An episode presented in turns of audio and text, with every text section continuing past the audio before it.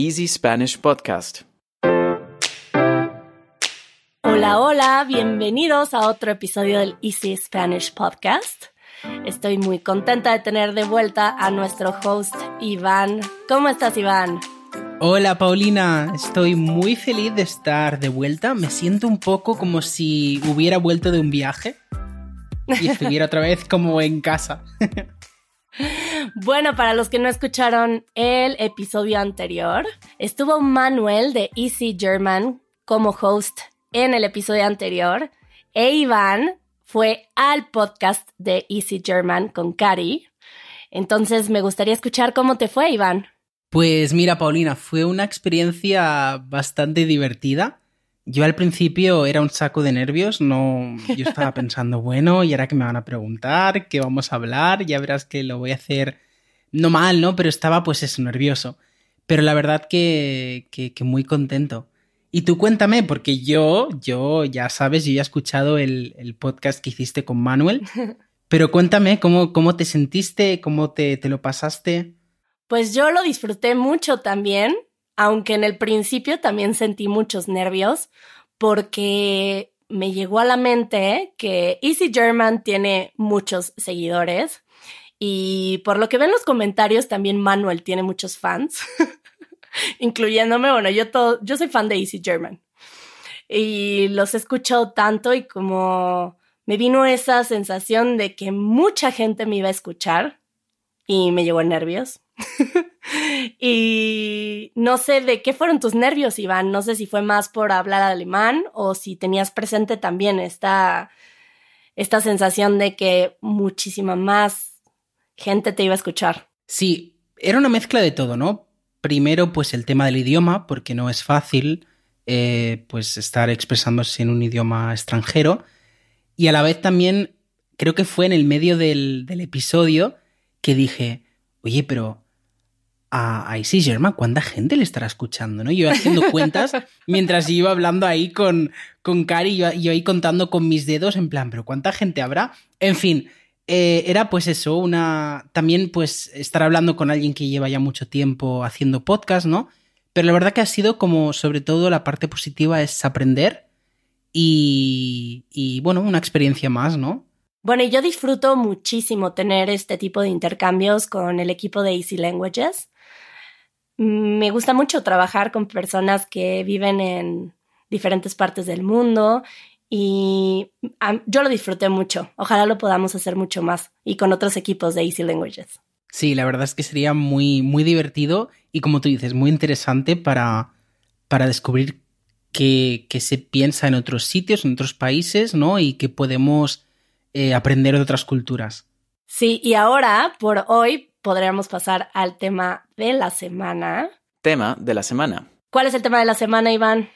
Pues el tema de la semana son las supersticiones. ¿Qué te parece? Uy, vamos a ver. Para empezar, eh, podríamos hablar un poco de, de qué es una superstición. Exacto, porque creo que para muchas personas puede ser una palabra un poco compleja, ¿no?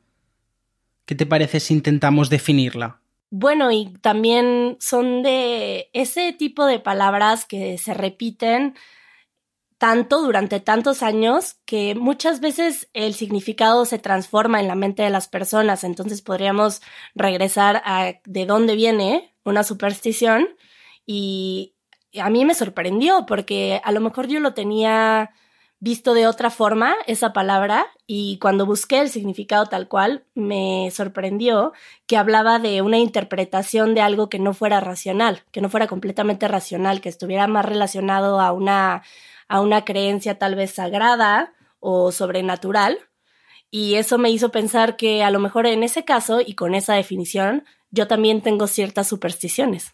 Bueno, podríamos aprovechar estos momentos para para hablar de ellas, ¿no? Yo siempre he pensado de una, digamos, una superstición, definirla como la razón que le damos a sucesos que no, digamos, no quiero decir mágica, pero bueno, fenómenos y procesos sin ninguna prueba o razón científica, ¿no? Hablamos de esta parte un poco no racional en este sentido. ¿Me podrías dar un ejemplo? Me da curiosidad de saber qué superstición se te ocurrió a ti. Sí, mira, te voy a decir una de las más típicas, que sería, por ejemplo, cruzarte con un gato negro, ¿no? Supuestamente, si tú vas por la calle y un gato negro se te cruza, ¿no? Es decir, pasa por delante, eh, o simplemente ves un, un gato negro, se supone que trae mala suerte. Sí, aquí en México también tenemos esta superstición, la he escuchado. Supongo que es algo que está también en varios países. Y pues te preguntaba del ejemplo porque también me gustaría saber cuál es tu opinión acerca de las supersticiones.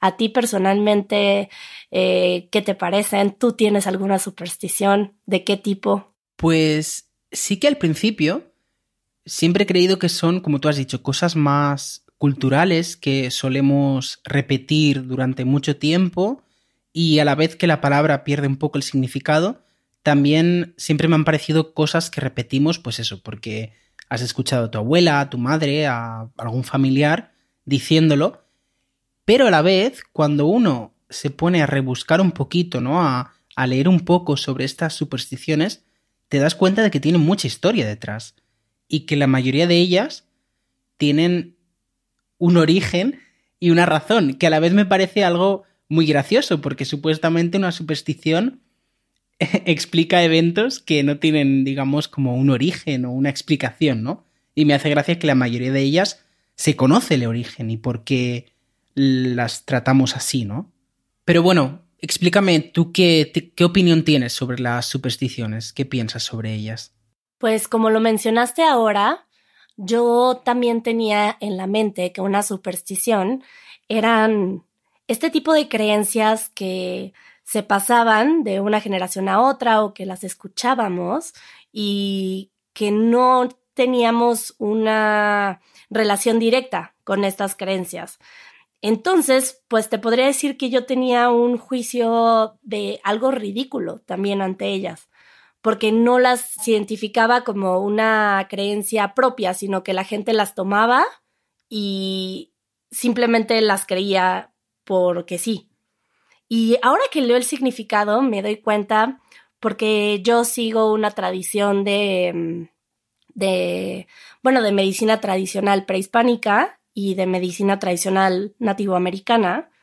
Y hay ciertas formas que para mí tienen mucho sentido. Formas en el sentido en que, por ejemplo, cuando, cuando entras a un temazcal, tienes que ir en sentido de las manecillas del reloj, eh, no puedes cruzar la línea del fuego.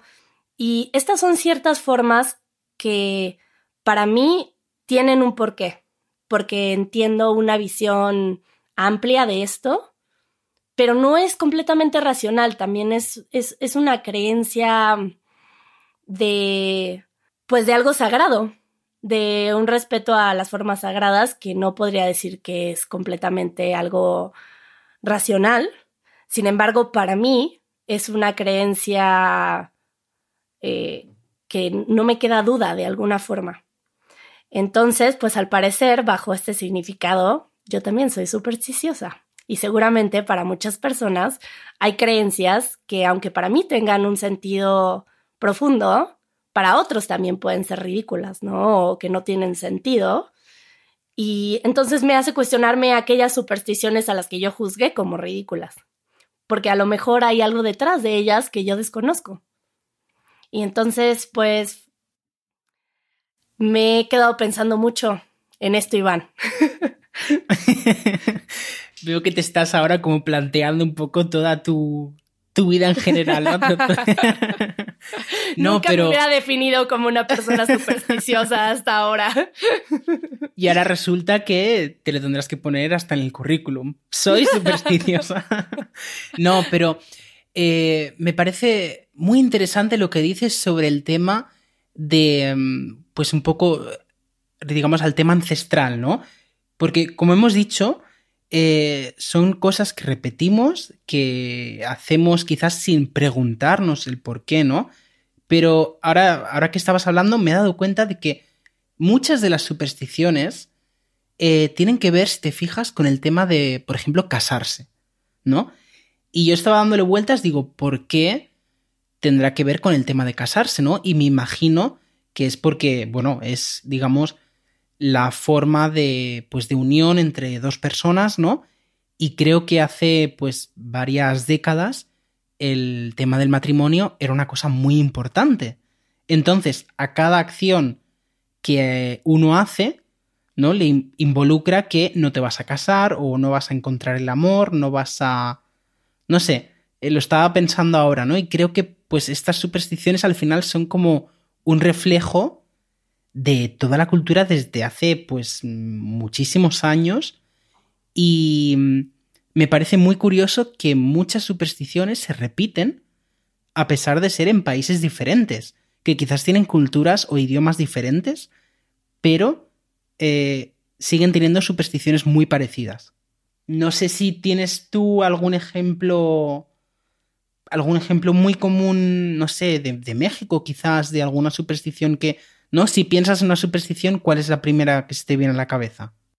Pues ahora que hablabas del tema de casarse, me acordé que justamente hoy en la mañana tuve un momento y con mi novio que estaba él barriendo y me estaba barriendo los pies en ese momento se vuelve un tema gracioso esto de las supersticiones.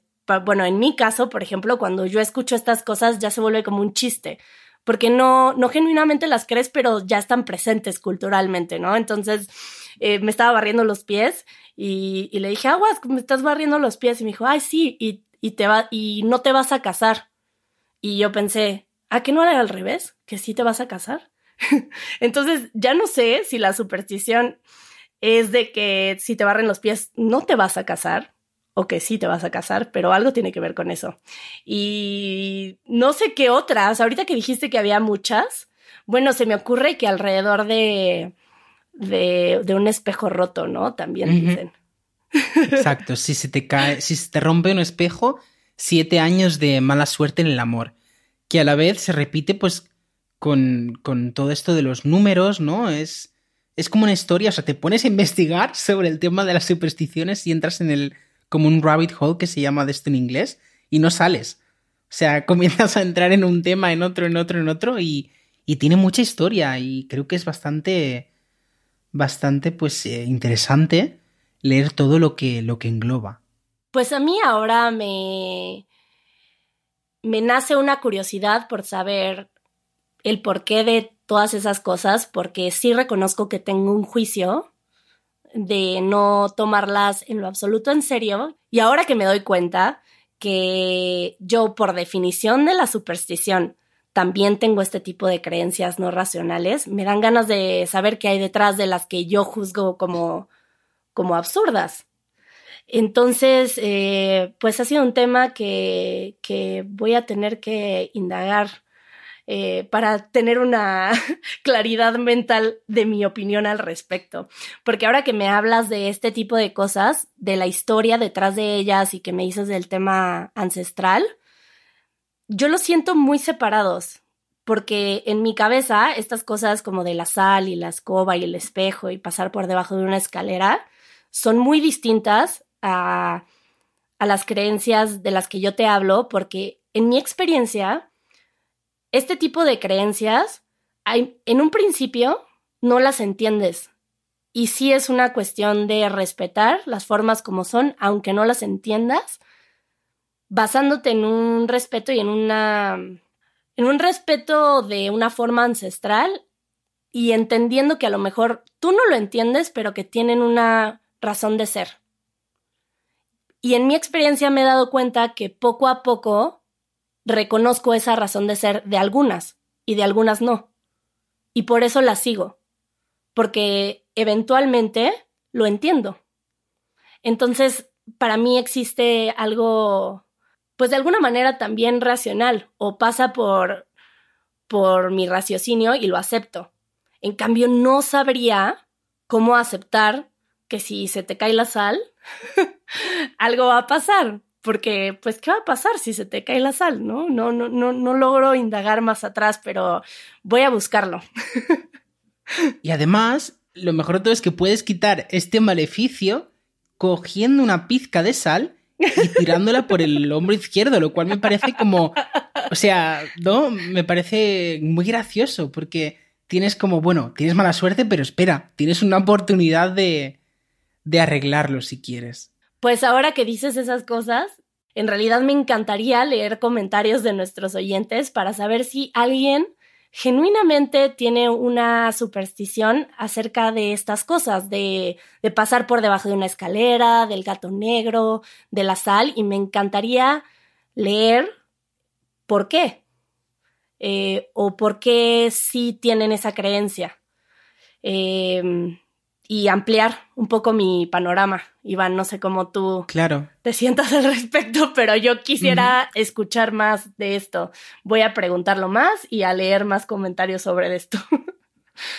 Claro, creo que es un tema, como decimos, eh, que puede darnos mucha perspectiva de diferentes maneras de pensar y a la vez también me gustaría saber si hay alguien que diga, no, no, es que yo estas cosas las creo porque a mí me han aportado, pues, no sé, suerte o, de verdad cuando hago una de estas acciones rutinarias eh, me, ayuda a, ¿no?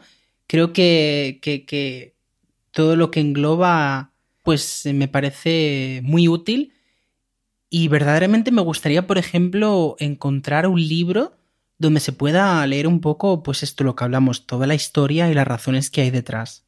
Pues ahora que mencionaste mm, que a lo mejor alguien cuando hace algo y siente que tiene ciertas consecuencias, me hace pensar en el poder mental también de que a lo mejor cualquier cosa externa a la que nosotros le pongamos la atención, bueno, esa también es mi creencia, ¿no? De que por más que yo la tenga sustentada racionalmente, no sé, para algunos a lo mejor no es el caso, pero yo creo que en cualquier lugar en donde pones tu mente y tu intención, pones tu energía y entonces suceden cosas. Y me hace pensar que este tipo de supersticiones mm, sí pueden llegar a ser reales por la atención que les ponemos, ¿no? Como por el, más bien el, el poder de la mente, de la energía, que hace que tal vez sí sucedan cosas y, que estas cuestiones externas sean solamente ese, mm, ese detonador. De hecho, creo que muchas de estas supersticiones que ahora vemos como quizás divertidas o incluso ridículas, ¿no? Digamos, em, creo que al final o en nuestros tiempos se han convertido en estas eh, rutinas que a muchas personas ayudan o cosas que seguimos haciendo por pura...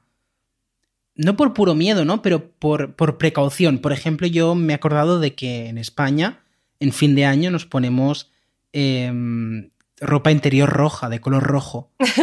y esto me parece un poco, pues eso, divertido y si lo piensas un poco tonto, ¿no? Porque es como, bueno, ¿qué diferencia hay si llevo unos calzoncillos blancos o rojos, ¿no? Es tener un pensamiento y nadie.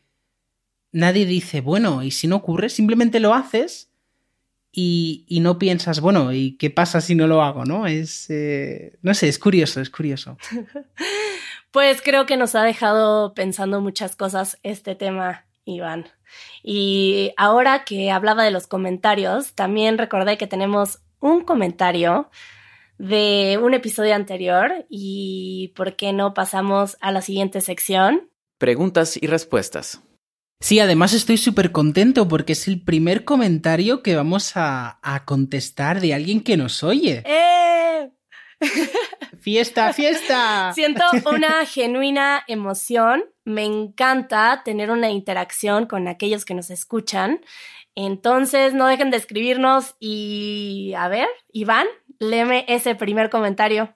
Pues mira, esta pregunta nos la envía Tatiana y dice así, en Colombia, los dueños de una tienda invitan a la gente a entrar a sus negocios diciendo, siga, siga, por favor, o a la orden. ¿Hay algo parecido en sus países? Ya estoy muy emocionada de escuchar todos los episodios que vienen. Espero que les vaya muy bien. Pues bueno, primero de todo, muchísimas gracias a Tatiana por enviarnos esta pregunta. ¿Y qué te parece, Paulina? ¿Qué, qué podrías responder? Ay, Tatiana, muchas gracias porque creo que has abierto un tema que me encantaría tocar en un episodio de podcast, porque ahora que escucho eso me viene a la mente este tipo de frases que se repiten. En México sucede mucho que hay, hay frases en la calle que se repiten alrededor de la venta y alrededor de los negocios y en cada una existe un tono muy particular y hay una musicalidad distinta en cada una. Ahora que, que escucho eso, me hace pensar que en México muchas veces en los mercados te dicen, pásele güerita, pásele, pásele güerita, güerita. Siempre es, somos güeros y güeras. y es como con ese tono, ¿no? Güerita y güerito. Güerita y güerito. ¿Y eso qué es? ¿Güero? Sí, sí, exacto. ¿Es una abreviación de, de otra palabra? No, pues eh, eh, seguramente, eh, bueno, ustedes no utilizan la palabra güero, utilizan rubio cuando es alguien que tiene el pelo claro. Eh, sí. Sí, pues en México utilizamos la palabra güero. Creo que había escuchado esta palabra alguna vez, pero nunca, nunca había preguntado, nunca había leído qué significaba. Digo, ahorita podríamos abrir ese tema que sería muy grande, que yo creo que podríamos tocarlo en algún podcast, de esto, esto que sucede en México, que viene pues de una historia de muchos años.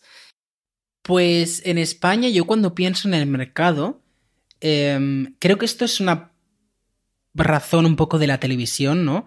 Y siempre pienso en personas con un acento más eh, del sur de España y siempre es muy gracioso cuando uno va al mercado porque ves como la gente vende su producto, es puro marketing, es puro marketing ahí en directo, ¿no? Y te dicen, pescadito fresco, aquí, aquí el más bueno, aquí el más salado, el más... O sea, siempre te, te venden todo con su, con su labia, decimos, ¿no? Tienen mucha, mucha labia y saben, saben camelarte, decimos. ¿Camelar? Decir, tú te acercas a camelar a alguien eh, ¿No decís esto? ¿No?